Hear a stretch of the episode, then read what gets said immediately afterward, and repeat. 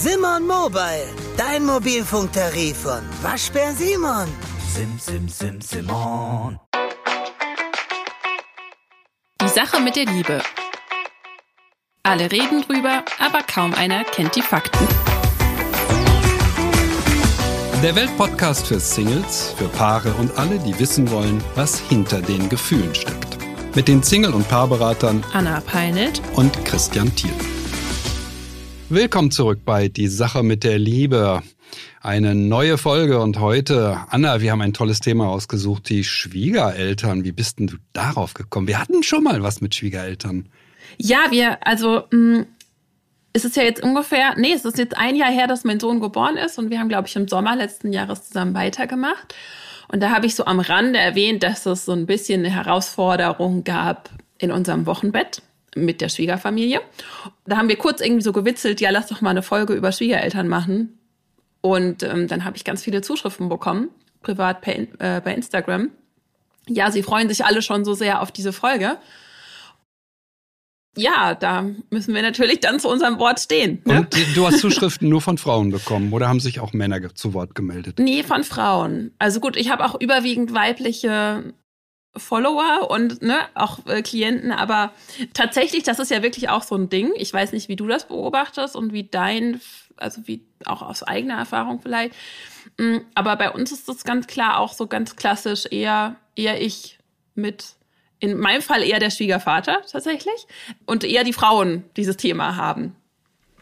Kannst du da, kannst du das bestätigen? Also ich habe äh, Unmengen von Beratungen, in dem das Thema Schwiegereltern eine große Rolle spielt. Das sind in der Regel die Frauen, die sich beklagen. Das Wochenbett taucht unglaublich häufig auf. Die Frau ist völlig geschafft, äh, liegt da matt und er besteht darauf, dass seine Eltern kommen müssen. Das ist so ein Klassiker, den ich immer wieder habe und äh, also bis hin zu traumatischen Geschichten hm, wo ich immer sage, Leute, äh, lasst die Kirche im Dorf, geht es ruhig an. Gerade in solchen Augenblicken, äh, ein Paar muss zueinander stehen. Und das Problem scheint mir persönlich zu sein, ähm, es geht ja darum, dass ähm, die erste Liebe im Leben eines Sohnes in der Regel die Mutter ist. Nicht immer. Es gibt auch schlechte Sohn- zu Mutterverhältnisse. Aber wenn die erste Liebe die Mutter ist, dann verliert die Mutter äh, diesen Sohn an eine andere Frau. Das heißt, da ist ein großes Eifersuchtspotenzial, das ich immer und immer wieder in Beratungen sehe. Ähm, wirklich, also das ist so äh, so ausgeprägt diese dieser Verlust. Ja, ich verliere ähm, nicht den Kontakt und jeglichen Kontakt, aber die erste Frau in seinem Leben ist jetzt eine andere. Jetzt versuche ich es mal so zuzuspitzen und deshalb sehe ich wahrscheinlich am häufigsten diese Konstellation, dass es eben zwischen Schwiegertochter, Schwiegermutter ein bisschen knirscht. Äh, Anna, was denkst du? Wir wollen jetzt nicht nur persönlich sein, aber ähm, du hast da offensichtlich selber. Bei mir war das eher immer so ein bisschen ein Thema mit meinem Schwiegervater und das einzige Mal, wo es wirklich da schwierig wurde, war das Wochenbett bei uns und das war aber wirklich auch eine mh, mm, ja, eine Sache, an der wir uns stark entwickelt haben, an der wir uns nach vorne, würde ich mal sagen, katapultiert haben auch als Paar. Denn mein Mann hat da einiges richtig gemacht. Also es war nicht sein Wunsch, dass wir über bestimmte Grenzen gehen, sondern es gab von außen einfach Anforderungen, für die ich nicht bereit war. Das war für mich wirklich auch sehr wichtig, dass, dass mein Mann im Laufe der, unserer Beziehung immer mehr gelernt hat, sich gegenüber der Forderungen oder Forderungen von ja seiner Eltern von außen ähm, abzugrenzen und unsere Partnerschaft zu priorisieren oder die Bedürfnisse unserer Partnerschaft. Mm, und das ist wichtig, finde ich, jetzt gerade, wo wir einen Sohn auch zusammen haben. Darf ich da nochmal, darf ich da kurz einhaken? Mhm. Also ich will es nur bestärken. Ja, der Mann muss zu seiner Frau stehen. Das ist der Kern. Egal, ob ja. Anforderungen äh, kommen vom Schwiegervater, Schwiegermutter, ähm, also wer von den leiblichen Eltern des Mannes da irgendwelche Anforderungen stellt. Das Wichtige für eine Partnerschaft ist, der Mann muss zu seiner Frau stehen, ohne Wenn und Aber. Ich sehe das in so vielen schweren Ehekrisen, die ich zu Gesicht bekomme, dass an dieser Stelle schreckliche Dinge passiert sind, Übergriffigkeiten, auch von Schwiegervätern ähm, teilweise, wo ich denke, um Gottes Willen, dass sie das als Paar überhaupt ausgehalten haben. Das passiert, ja, das passiert tatsächlich sehr oft in der Beratung. Das ist einfach meine Erfahrung. Und äh, es ist schön, wenn du das Thema so erweiterst, weil es gibt mehr Dinge als Schwiegereltern, ja, um die es geht. Ähm, wir müssen zueinander stehen. Beide müssen das tun. Beide müssen sich treu sein, müssen hinter dem anderen stehen. Und äh, sehr oft kommen Anforderungen von außen. Das können auch Freunde sein. Dann sind die Freunde der Meinung, sie sind jetzt dran. Dabei äh, braucht er gerade Zeit äh, für seine Frau und so weiter. Es gibt da eine Menge von Möglichkeiten, wie wir in Anführungsstrichen untreu sein können. Also nicht hinter dem anderen stehen, ja. Ja, schön, dass du das sagst.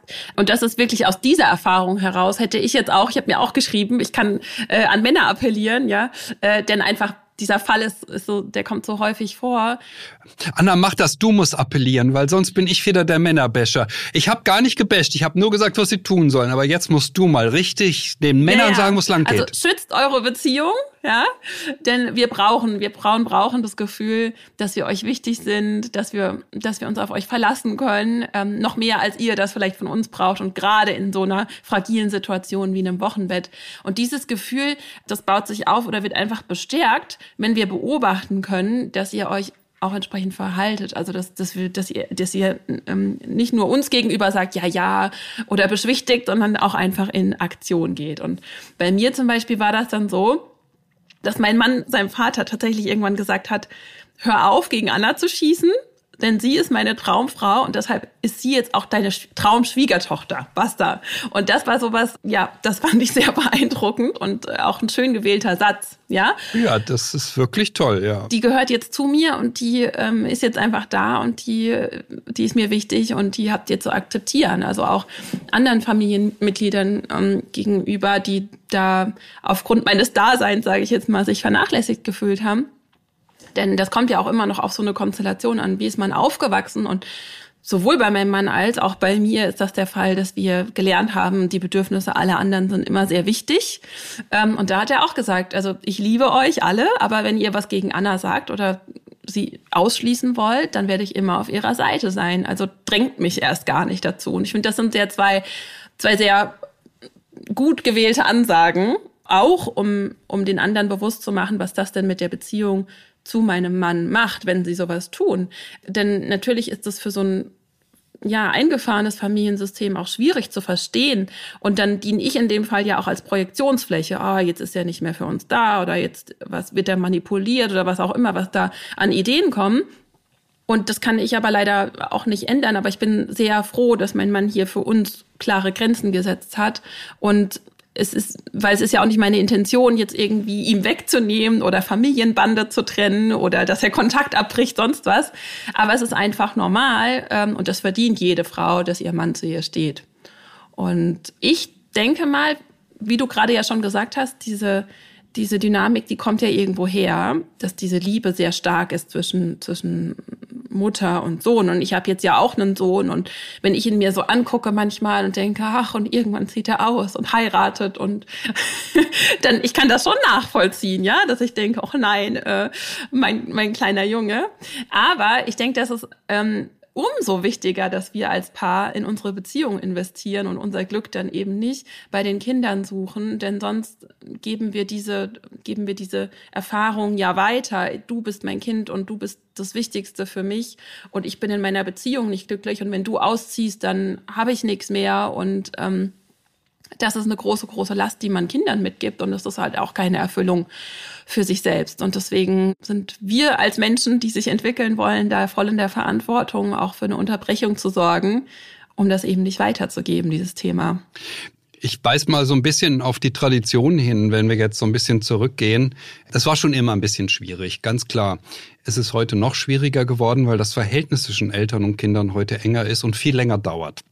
Wenn wir zurückgehen, ein paar Jahrhunderte, es war völlig klar auf dem Bauernhof, wenn der Hof übernommen wurde von einem der Söhne, die Schlüssel wurden an seine Frau ausgehändigt. Das ist ein symbolischer Akt. Das ist ein Akt, der zeigt, wer jetzt hier das Sagen hat.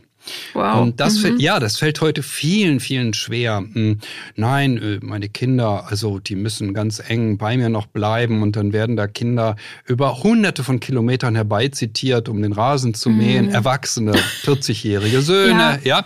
Also habe ich alles ja, ja. schon gehört in der Beratung, schüttel den Kopf, sage, Mann, Leute, wie kann das sein? Da machen Eltern oder ich muss jetzt ganz dezidiert sagen, Mütter ihren Söhnen, ihren erwachsenen Söhnen teilweise das Leben sehr schwer, weil sie erwarten, dass diese Söhne hm, weiterhin also ganz selbstverständlich für sie da sind, sich nicht um Frauen und Kinder kümmern, sondern eben sich um sie kümmern. Und diese Erwartung, die ist einfach falsch in meinen Augen. Die gehört sich nicht.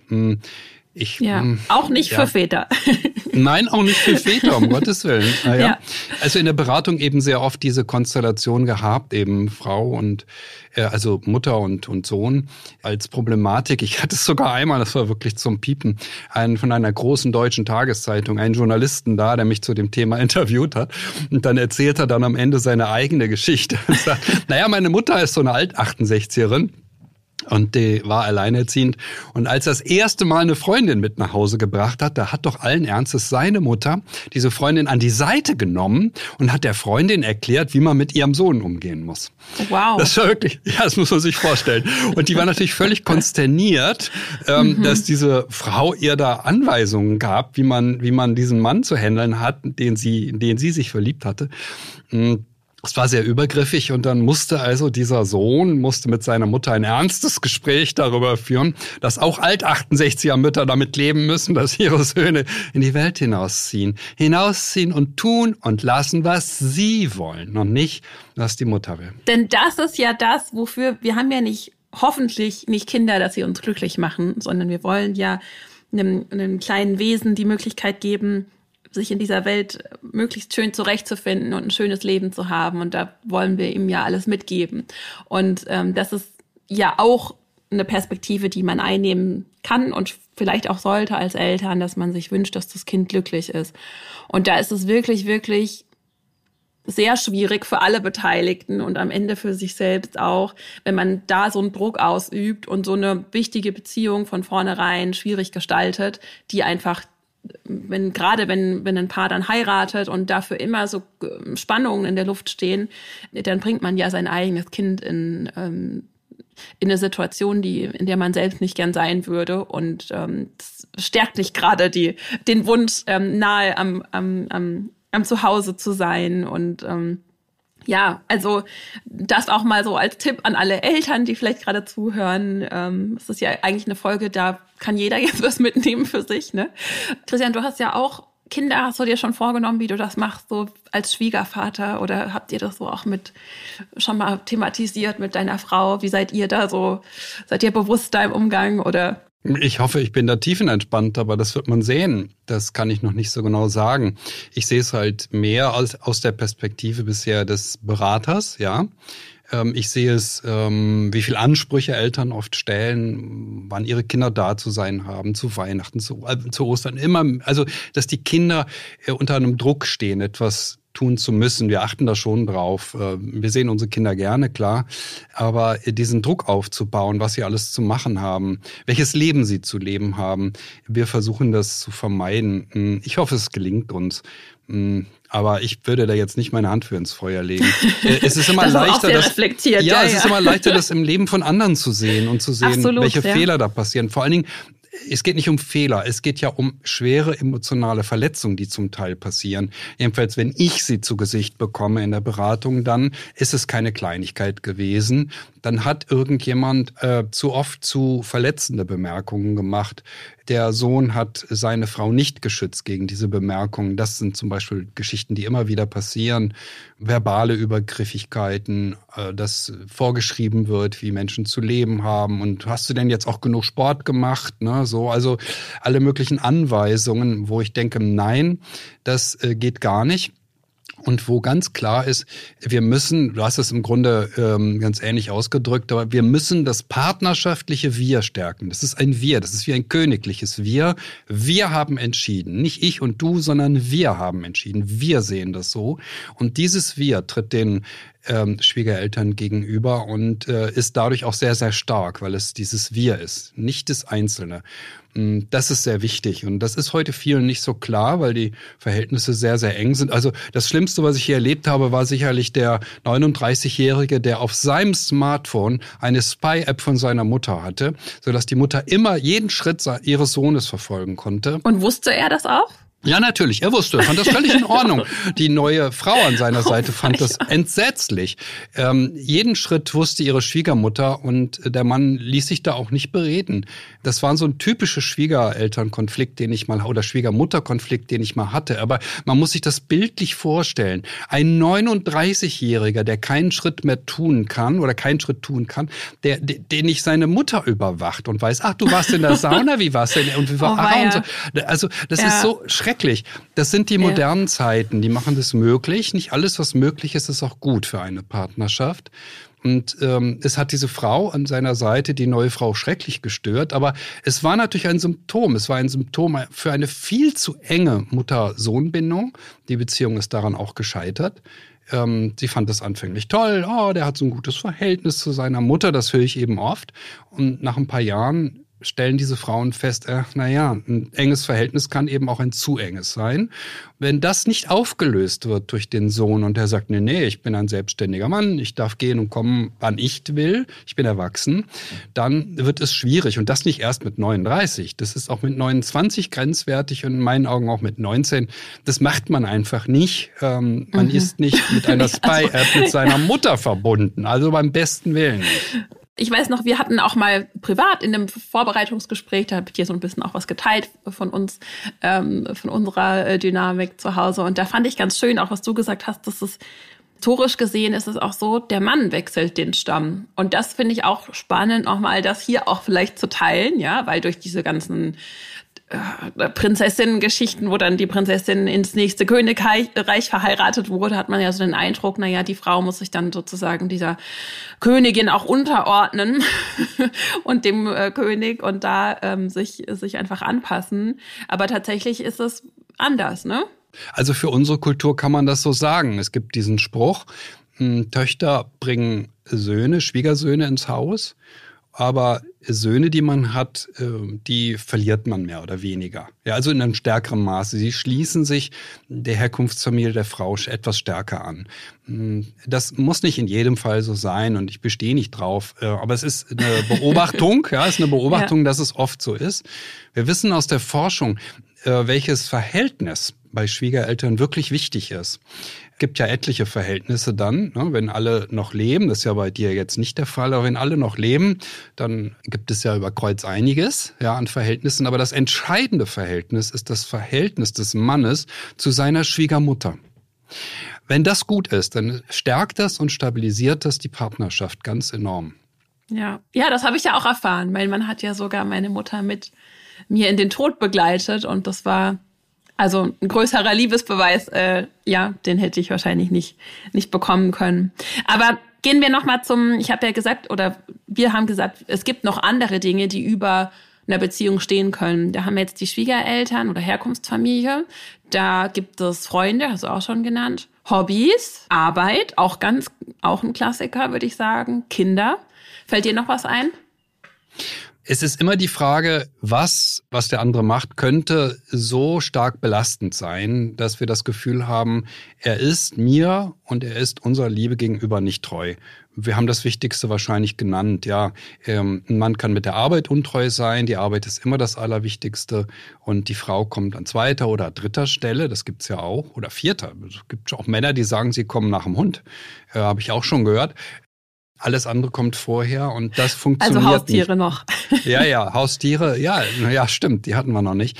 Äh, es gibt tatsächlich äh, so eine Rangfolge, wo jemand das Gefühl bekommt, also ich komme hier an vierter oder fünfter Stelle und das äh, ist für eine Partnerschaft extrem destabilisierend, ganz klar. Ja, was wir schon so oft betont haben, Stichwort Rangfolge, wir müssen dem Partner zeigen, dass er unsere Nummer eins ist und das sowohl im Fall, also in Form von ist, ich möchte mit dir zusammen sein und nicht mit jemand anderem und das Gras ist woanders äh, grüner und immer gucken, sondern auch nichts und niemand steht über dem Wohl unserer Beziehung, über deinem Wohl und außer mein eigenes natürlich, das, das steht auf, da sind wir auf Augenhöhe. Aber so entstehen ja, also das ist ja eine Form von Betrug, wenn ich ständig die Erfahrung mache, alles andere ist wichtig und meine Bedürfnisse haben hier in dieser Partnerschaft oder für meinen Partner insbesondere gar keine Bedeutung. Und ich würde sogar so weit gehen und sagen, jedes Scheitern einer Beziehung fängt damit sogar an, dass der Partner nicht mehr unsere Nummer eins ist, weil wir dann ja ne, das ist ja, so, so beginnt ja Betrug. Ich, ich achte nicht mehr darauf, wie geht mein Partner auf beiden Seiten. Haben wir ja auch schon gesagt, diese Dynamik entsteht nicht nur einseitig. Also wir dürfen auch gerne bei uns selbst schauen. Aber dann schwindet die Liebe, das Vertrauen, der Respekt. Wir wollen den anderen nicht mehr glücklich machen. Und das heißt, wenn ihr jetzt einfach nochmal als Tipp, wenn ihr beobachtet, wie eure Frau oder euer, euer Mann etwas oder jemand über euch stellt, dann ist es gut, dass euch das stört. Also das ist ja so, so ein ganz eindeutiges Warnzeichen. Ähm, und dann gilt es, das auch richtig zu kommunizieren und rechtzeitig. Ähm, und es beruht immer auch auf Gegenseitigkeit. Also es gibt nicht diese Paare, wo einer den anderen zum, äh, zum Wichtigsten macht und der andere, ähm, naja, vielleicht gibt es die, aber das sind dann sehr ungesunde Konstellationen. Aber Paare in einem, äh, wo es, wo es eine gesunde Tendenz gibt, dann be begünstigt sich das gegenseitig, ob wir uns zeigen, du bist mir so wichtig, oder ob wir uns, ob wir alles andere drüber stellen. Ja. Es gibt noch eine Form der Untreue, die wir nicht genannt haben. Die ist sehr, sehr, sehr, sehr, sehr speziell. Und die betrifft auch mich als Berater. Auch Gespräche mit Beratern und Therapeuten können zu einem Bündnis führen, das eine Ehe ähm, sehr stark gefährdet. Das habe ich auch schon oft gehört und erlebt in der Beratung. Wenn eine Frau sagt, oh, ich mache eine Therapie und versteht sich dann mit der Therapeutin unglaublich gut und mit dem Ehemann immer schlechter. Das nimmt manchmal auch eine Dynamik an, wo eben ich doch ein schlechtes Gefühl bekomme. Die Therapeutin gibt sich keine Mühe, diesen Mann überhaupt mal kennenzulernen. Das ist schon der erste Fehler, das geht so nicht. Das ist ja ein, ein Fauxpas. ja. ja, sie, mhm. sie steht zu sehr hinter ihrer Klientin und sagt, du bist im Recht.